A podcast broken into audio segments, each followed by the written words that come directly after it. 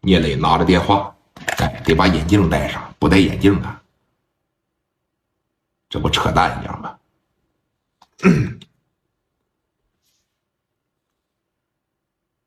喂，哎，你好，一听是个女的啊，也特别的斯文。你好，老弟呀，你是聂磊呀？你好，哪位？自我介绍一下啊，我是九妹麻将馆的老板，我也是姐妹歌舞厅的老板啊，你叫我姐就行。你好，大姐。怎么了，老金是不是你打的呀？南海这这这个南子文是不是你打的呀？啊，小伙下手挺毒啊，真狠呐，给俩人全整医院里边来了是吗？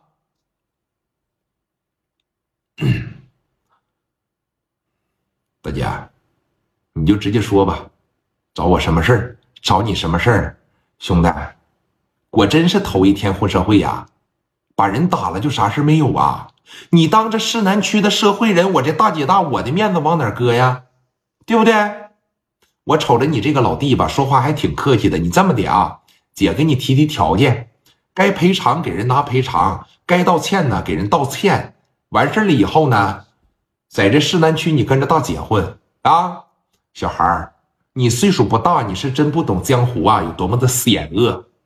就你这种干法，你是属于混干，你是属于蛮干，用不了多长时间，市南区大大小小大哥联合起来就得给你踩下去，因为你起来的太快了，知道吗？起来的只要一快，你就会涉及到别人的蛋糕，你只要一涉及到别人的蛋糕，你就会涉及到别人的扇贝，不是，你就会涉及到别人的利益，你不能这么做的，老弟，还用姐教你吗？好好考虑考虑啊！老金呐，包括小南这边也没多大事儿。我希望你拿出一个好的态度来，咱们把这个事情呢，咱们把它解决清楚。否则呀，那姐是干啥的？哼，你可以说上市南打听打听，你看看姐妹歌舞厅每天有多少老爷们儿，那见着我不得给我跪下呀？啊，你个小王八犊子！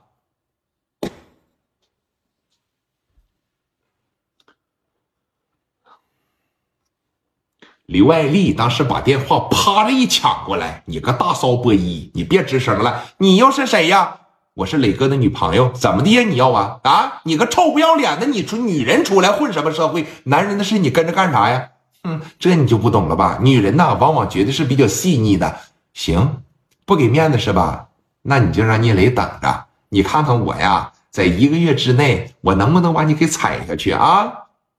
好吧，告诉他一声啊！你个大骚波一，哎，啪就给电话撂了。聂磊必须必须得准备了，知道不，哥？大姐绝对不简单，怎么办呢？把所有的人找来一开会，打听了一下子，姐妹歌舞厅的老板确实是这个。绝对是硬，不是咱们现在能摆弄得起的，那怎么办呢？我毕竟已经给他妈南子文打了，我也给金书海打了，那干脆就一不做二不休吧。既然这个大姐比他俩都大，我要是把她磕了的情况下，我在江湖上的地位是不是又能更上一层楼啊？我是不是就直接横扫市南区了？我给兄弟们的承诺，我是不是就能做到了？只要我把这个市场一打开，那钱哇哇的不都全来？甚至聂磊现在成长快的这个速度，都没来得及说多挣点米都没来得及说多收点兄弟，他就已经到这地步了。这就是神助推着你往前走。那么你看，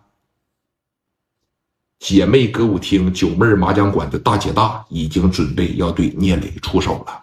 你太大了，你起来的太快了啊！行，那你看，这边张罗人，聂磊这边给兄弟们咔嚓这一说一闹，兄弟们每一个都热血沸腾啊！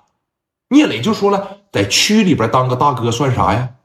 咱得在整个市里边当大哥，将来在整个山东我也要做 number one。当这种野心暴露的时候，兄弟们就更加相信我没有跟错人。那么你看。